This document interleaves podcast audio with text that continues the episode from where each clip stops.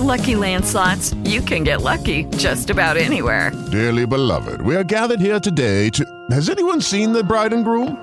Sorry, sorry, we're here. We were getting lucky in the limo and we lost track of time.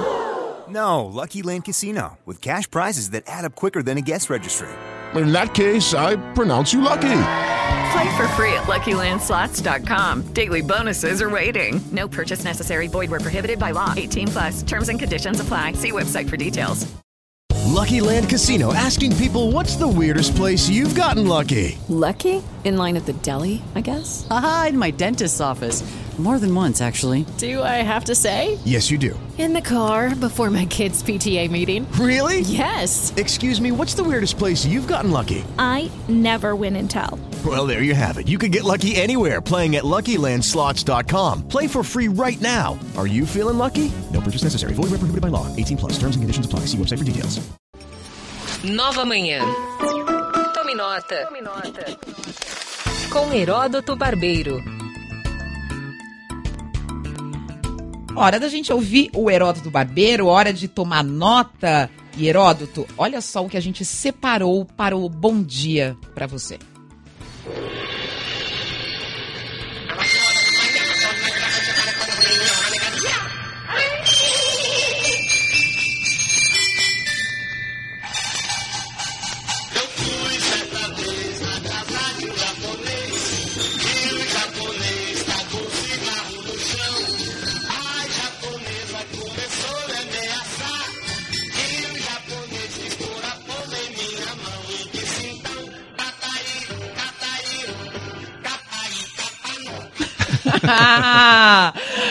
Você não falou ontem, não falou ontem do japonês aqui pra gente? A canção aqui. Do Adoniran Barbosa, né? Do Adoniran, tá Aí na voz do, do Moacir Franco aí, que a gente achou na internet, e os ouvintes estavam pedindo também em sua homenagem, Heródoto Barbeiro, antes do seu destaque.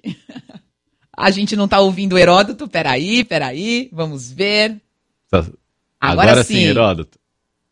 Tá, então, eu, eu ganhei o dia e vou sair mais bem-humorado hoje pra, daqui da minha casa, depois da musiquinha aí do japonês. eu sabia, eu também. Eu fiquei feliz de da gente fazer essa pesquisa. O Gu aqui Obrigado. também ficou. E hoje, Heródoto, quais os nossos temas de hoje? Porque o governo prepara um decreto para impedir a retirada de publicações das redes sociais, hein? E aí a gente quer discutir aí com você qual é a relação dessa medida à liberdade de expressão garantida pela Constituição brasileira. Exatamente. É, todo mundo sabe, nós sabemos, todos nós sabemos, brasileiros, que nós temos a garantia da liberdade de expressão ga- pela Constituição do nosso país, está lá no artigo 5 As pessoas podem publicar o que quiserem, mas não pode ser anônimo e também eu sou responsável por aquilo que eu publico. Ou seja, posso ser processado por calúnia, difamação ou injúria, se porventura eu atentar contra a honra de alguém ou contra a segurança de uma empresa e não puder provar. Então, isso aí está aberto. Agora, o debate também interessante para a gente conversar aqui com nossos amigos é o seguinte: é o fato de que ah, as redes sociais são elas que determinam se põe ou não põe, se tira ou não tira. Mas eu acho que há um verdadeiro monopólio. Só tem um WhatsApp, só tem um Instagram, só tem um ah, Twitter, só tem um Facebook. Não tem outro. Então, você não publica no meu, mas eu vou publicar no outro. Não tem. Isso me parece o seguinte, quase que um monopólio de uma determinada rede social. E eu gostaria de lembrar o seguinte, que é curioso que nos Estados Unidos essa questão já não tenha sido levantada, porque os americanos são, estão sempre de olho nessa história de monopólio. Ser uma ideia, houve uma época em que o monopólio, em vez de ser de rede social, ele era de petróleo. No começo do século XX, tinha uma empresa lá, pertencente a um cidadão chamado Joseph Rockefeller, conhecida pelo nome de ESSO, Standard Oil, hoje chama Mobil, e ela tinha praticamente mais de 80% da produção de petróleo dos Estados Unidos. Ou você comprava dele ou você não comprava. Então, o presidente da época, o cidadão chamado Woodrow Wilson, ele apresentou um projeto no Congresso para separar as empresas. E Rockefeller ficou tão bravo com o presidente naquela época, ele era, ele era democrata, que disse para ele o seguinte: se você não retirar esse projeto, eu vou passar com o oleoduto no meio da Casa Branca. Bom, isso não aconteceu, a lei foi para frente e a empresa chamada ESSO, que tinha o monopólio, foi dividida em muitas outras e outras não puseram monopolizar. Então, eu acho que é da gente ficar de olho, em, agora no século XXI, em relação às redes sociais, para saber também se, tá, se tem monopólio. Ou quem é o cidadão lá atrás que diz, olha, isso pode ficar, isso não pode, isso pode, isso não pode. Né? Eu acho que deveria deixar lá e a pessoa responder perante o Código Penal Brasileiro se ela praticar injúria, difamação ou calúnia. Heródoto, vou botar uma, uma pimenta no debate, é, porque eu acho que tem limite. Eu vou lembrar o caso de uma dona de casa, Fabiane Maria de Jesus, de 33 anos. Esse caso aconteceu em 2014, no Guarujá.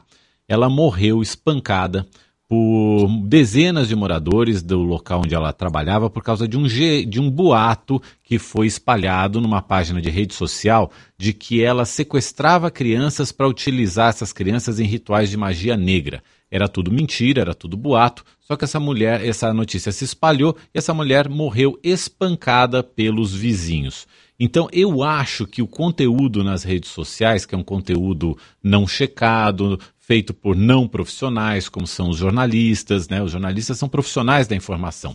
É, eu acho que tem limite para tudo, Heródoto, mas aí é, é, é, é, um, é uma pimenta a mais para a gente botar nessa, nessa discussão, é um, é um ponto a mais para a gente botar nessa discussão, que é uma discussão muito relevante, como você trouxe aqui para a gente. Sem dúvida, Mauro, me lembro desse fato, foi realmente um fato doloroso, muito triste, mas olha, Mauro, infelizmente, coisas como essa vêm acontecendo, sabe desde quando?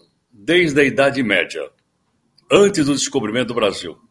Quando lá na Idade Média se dizia que uma pessoa era feiticeira, e o boato era boca a boca, porque não tinha rede social, e o indivíduo era arrastado pela Inquisição, colocado num poste e tacava um fogo no cara, para que o diabo saísse do seu corpo. Então, infelizmente, essas coisas vêm acontecendo, Mauro, já há muito tempo.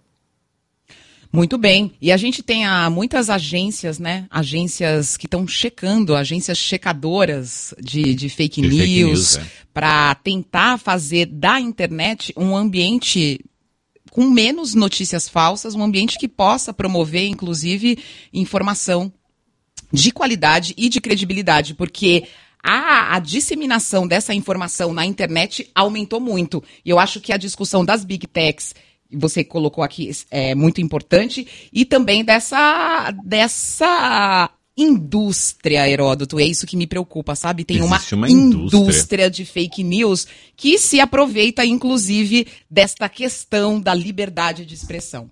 Concordo totalmente. Vamos ver se a gente muda isso. Vamos ver, né? É, e talvez, Heroto, eu queria também saber o que, que, você acha. Talvez não seja um decreto o melhor modo de resolver essa questão. Eu acho que tem que ser uma questão que envolva uma discussão maior da sociedade, inclusive ouvindo as redes sociais, envolvendo especialistas nesse tema, envolvendo, envolvendo a sociedade toda, e aí sim a gente tirar uma legislação sobre isso. O que, que você acha, Heródoto? Não, tá certo, acho melhor. Acho melhor que isso. Aliás, isso já foi discutido no Congresso Nacional. O decreto não estabelece leis. O decreto regula a lei. Uhum. A lei já existe. O decreto não pode passar em cima do Congresso Nacional. Né? A lei já existe. Talvez seja melhor discutir novamente essa lei no Congresso Nacional. E o Heródoto sempre trazendo temas super relevantes para a gente discutir, para a gente pensar, para a gente refletir, para a gente participar sempre aqui no Nova Manhã. Heródoto, muito obrigado. Tá tomada a nota por hoje. Até amanhã. Até amanhã. Um abraço a todo mundo.